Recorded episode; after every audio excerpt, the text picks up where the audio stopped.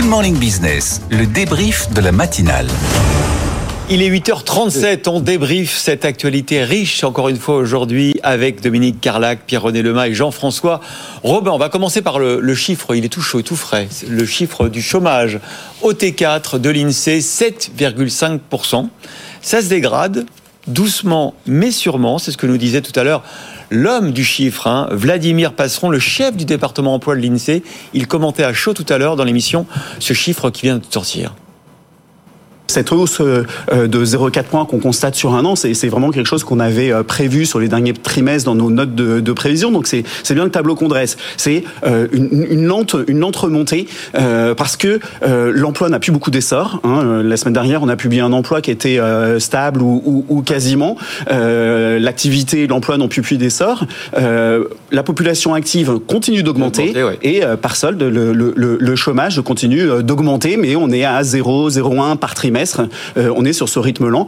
Par le passé, on a vu des hausses bien plus, euh, bien plus euh, fortes et bien plus nettes que celle-là. Et pour la fin de l'année, on attend un taux de chômage à 7,8, 7,9%, loin de l'objectif de plein emploi souhaité par le président de la République. Dominique Carlac, on, ne peut rien faire pour essayer de d'inverser cette tendance hum, lente à une hausse du chômage? Si, on peut, on peut faire beaucoup de choses, mais déjà il faut analyser pourquoi on a ce chômage qui stagne et voire qui augmente. C'est le fruit d'un ralentissement de l'activité économique. Rendez-vous compte que depuis trois ans, 2021, 2022, 2023, on est en moyenne en France à 1% de croissance. Hum.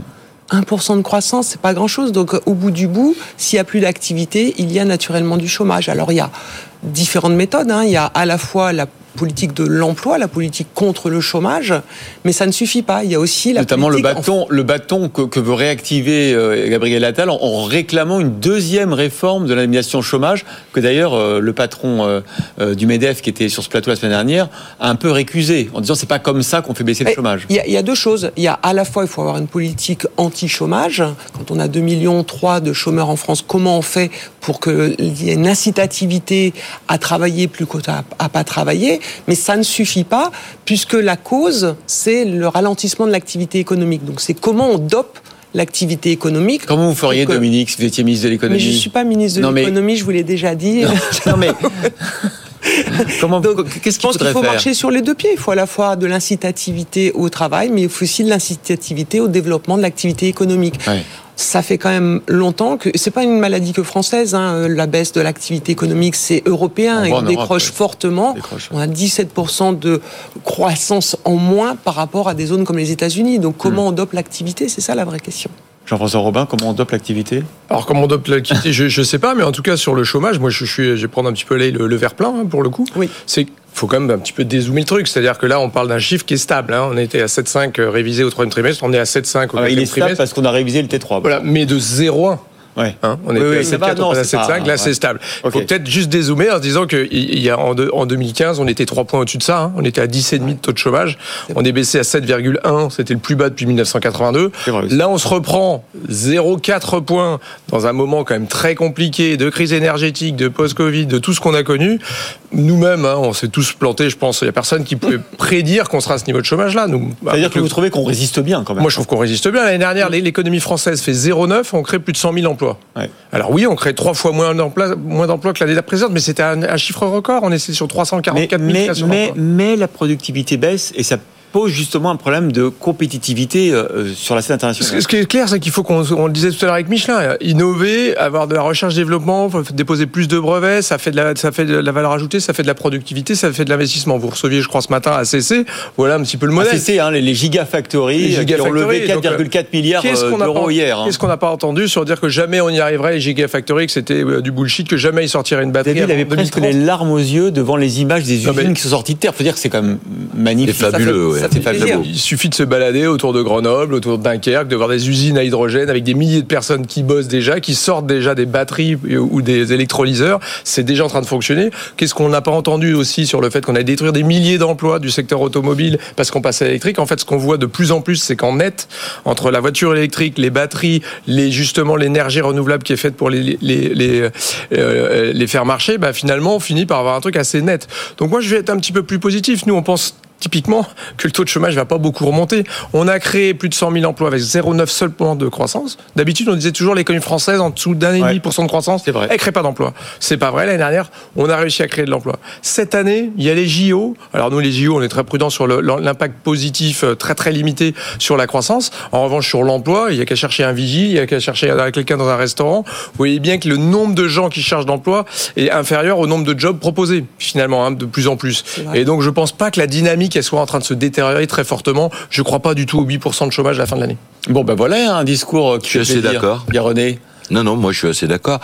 je ne crois pas du tout aux politiques, euh, aux politiques de l'emploi telles qu'on les imagine aujourd'hui, c'est-à-dire euh, considérer que les, les, les, chômeurs sont des gens qui veulent pas travailler, donc il faut baisser leurs indemnisations. Enfin, cette logique me paraît sans issue. Juste que, en revanche, non, mais juste que Jean-François le laissait un peu entendre en disant qu'il y a plus de gens qui, euh, qui, qui, il y a plus d'emplois à pourvoir que de gens qui cherchent vraiment un emploi. Dans les chiffres de l'INSEE, notamment, il y a le halo du chômage. Il y a 1,9 million de personnes qui souhaiteraient bosser, mais qui cherchent pas de travail. Non, mais ça, ça existe. Ce, Donc il y a aussi des appelle le halo du chômage existe. Mais Notamment je pense pas que ce soit à coup de bâton qu'on y arrive. En revanche, euh, enfin, je suis même sûr que c'est pas à coup de bâton qu'on y arrivera. En revanche, je partage tout ce qui vient d'être dit, c'est-à-dire innovation, investissement, investissement dans le green. Et puis, je pense que c'est au niveau européen que on a des éléments de réponse possibles. Si on avait des programmes d'investissement, notamment dans le vert, équivalent à ce qui est euh, mis sur la table par Biden aux États-Unis, ce qui a été adopté, l'IRA et d'autres dispositifs de ce type, je pense qu'on aurait une réponse extrêmement positive. Alors on a mis autant sur la table, mais sauf qu'on ne délivre pas, sauf qu'on ne décaisse pas ces montants promis par l'Europe. Hein. Ça, décaisse doucement, mais moi je suis d'accord sur le fait qu'il va y avoir un rebond euh, d'activité à un moment donné face aux mm. grandes transitions qu'on a devant nous. Quand vous avez une révolution, quand vous avez, non, c'est une transition. Quand vous avez une une, révolution numérique avec l'intelligence artificielle, énergétique, avec la substitution des énergies euh, carbonées à d'autres, une révolution euh, écologique, un verdissement de l'industrie, vous avez nécessairement des nouveaux métiers qui émergent, donc de nouveaux euh, emplois qui émergent. Après, la question, c'est entre ceux qui disparaissent et ceux qui émergent, quel est le solde? Manifestement, le solde est plutôt positif. 60%. Le solde est positif. 60% des jobs aujourd'hui n'existaient pas il y a 40 ans. Exactement. L'innovation n'est pas synonyme forcément de destruction d'emplois. Hmm.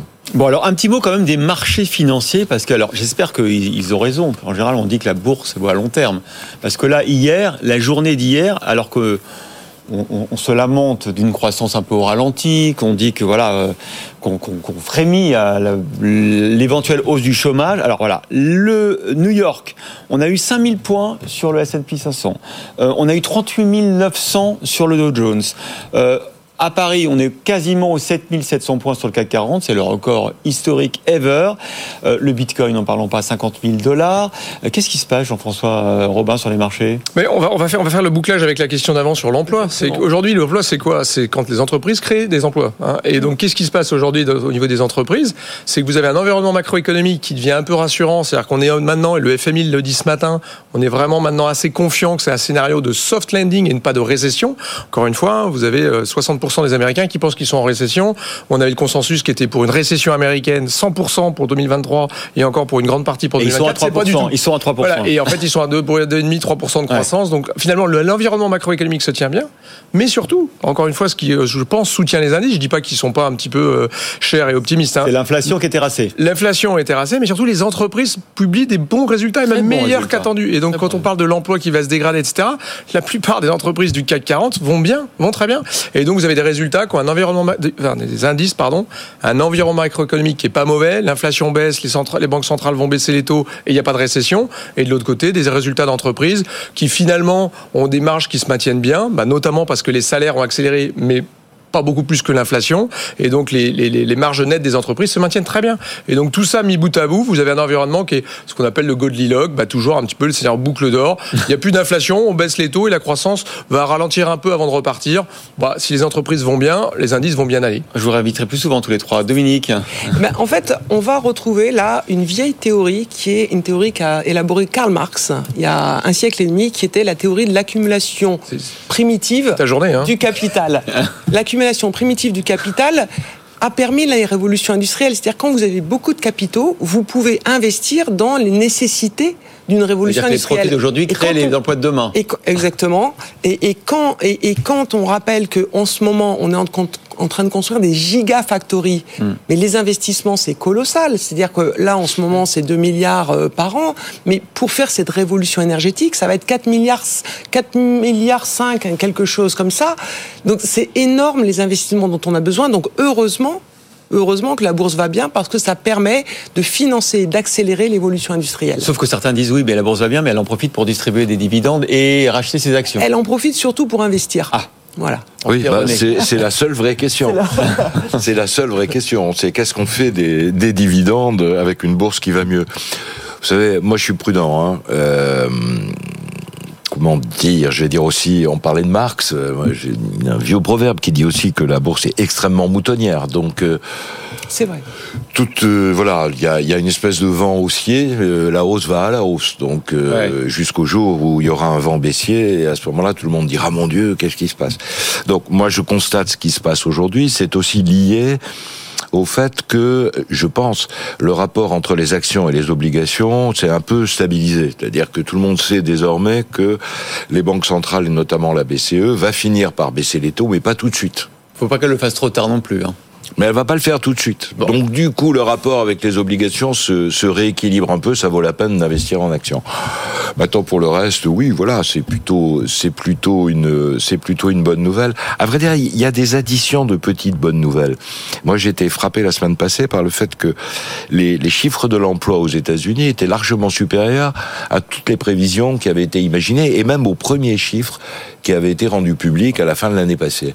Donc, on, on a comme ça des additions de bonnes nouvelles qui ne peuvent que doper l'économie. C'est pas encore le cas en Europe, hein, Jean-François. On est un peu à la traîne quand même en Europe sur les perspectives de croissance. Hein. Alors sur perspectives de croissance aussi, pardon, je reviens toujours un peu à l'emploi parce que c'est quand même un bon indicateur de la santé de l'économie. On est au plus bas de l'histoire de la zone euro du taux de chômage. On est à 6,5, on est au plus bas de l'histoire de la zone euro du taux de chômage.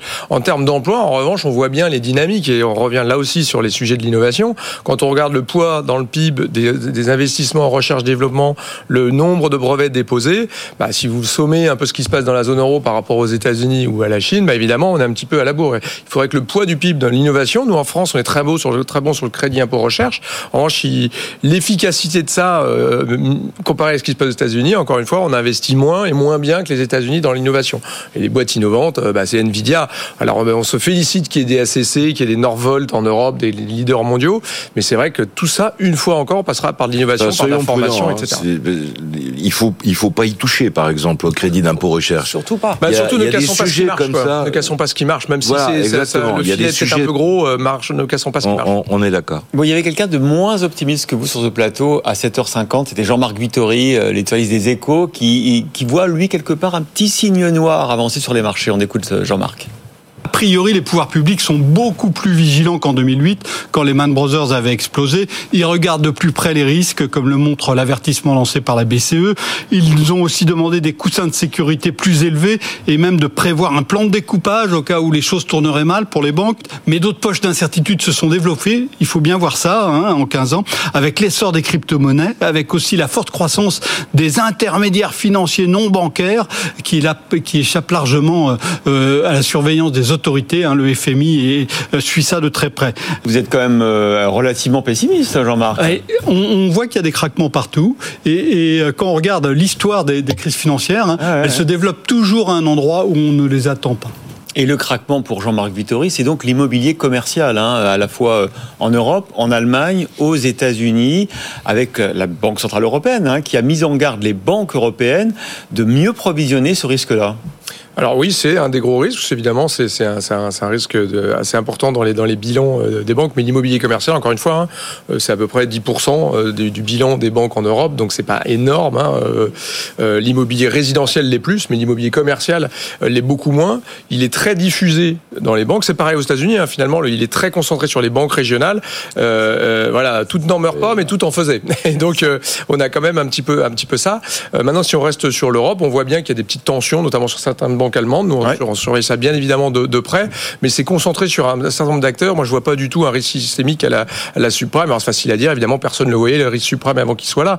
Mais honnêtement, quand on regarde les, les, les, les tailles dans les bilans des engagements des différentes banques, c'est assez diffusé. C'est concentré sur un petit nombre de, de banques, mais on voit pas le truc se diffuser et de faire un risque systémique financier. Ça peut empêcher la BCE de lancer une alerte quand même hier, euh, Pierre-René, sur ce secteur-là. moi, moi, non plus, je vois pas. D'accord. Euh, je vois. Mais Décidément, j'y arriverai pas aujourd'hui. Vous êtes optimiste, tant mieux, tant mieux, tant mieux. En, revanche, il faut regarder une certaine réalité économique dans le secteur. Euh, le Covid fait que on a développé le télétravail. la nouvelle, le nouveau regard qu'on a sur l'activité en entreprise, notamment dans les bureaux, fait qu'on a pu envier d'être en bureau. Mhm. Et donc, il y a effectivement un problème de transition. Qu'est-ce qu'on fait de ce patrimoine? Euh, et donc, euh, oui, il y a une incertitude et on provisionne. On... Alors, en France, c'est encore moins. Je crois que l'immobilier euh, commercial, ça doit être 2 à 4, en termes de risque sur les banques. Donc, c'est pas, pas grand-chose. Bon, ça n'empêche qu'il faut s'interroger sur ce patrimoine.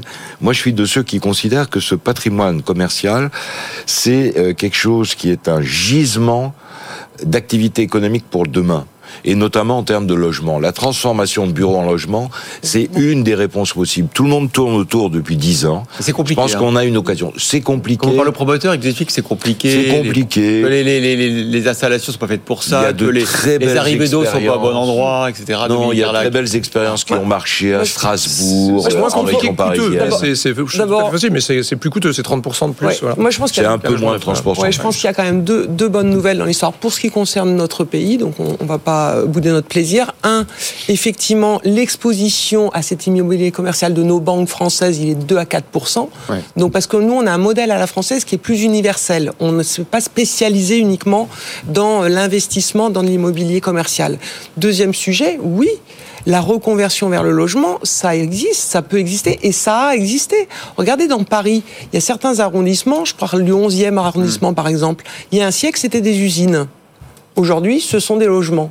Donc la reconversion d'un outil économique, d'un outil productif en outil de logement, elle est possible. Et, puis, d'ailleurs, si, le Pardon. si le gouvernement voulait s'intéresser un jour au logement, ce qui fera peut-être une fois, euh, je pense que l'idée de bâtiments qu'on appelle réversibles, c'est-à-dire euh, de bâtiments qui peuvent être alternativement du logement, des bureaux ou autre chose, c'est aussi un avenir du secteur immobilier. Regardez les Jeux Olympiques, le village des médias deviendra, euh, deviendra un village court de logement. Voilà, Alors oui, sauf que vous avez vu, la, première tentative de commercialisation de ces appartements a été un échec. Hein. Il a fallu baisser les prix.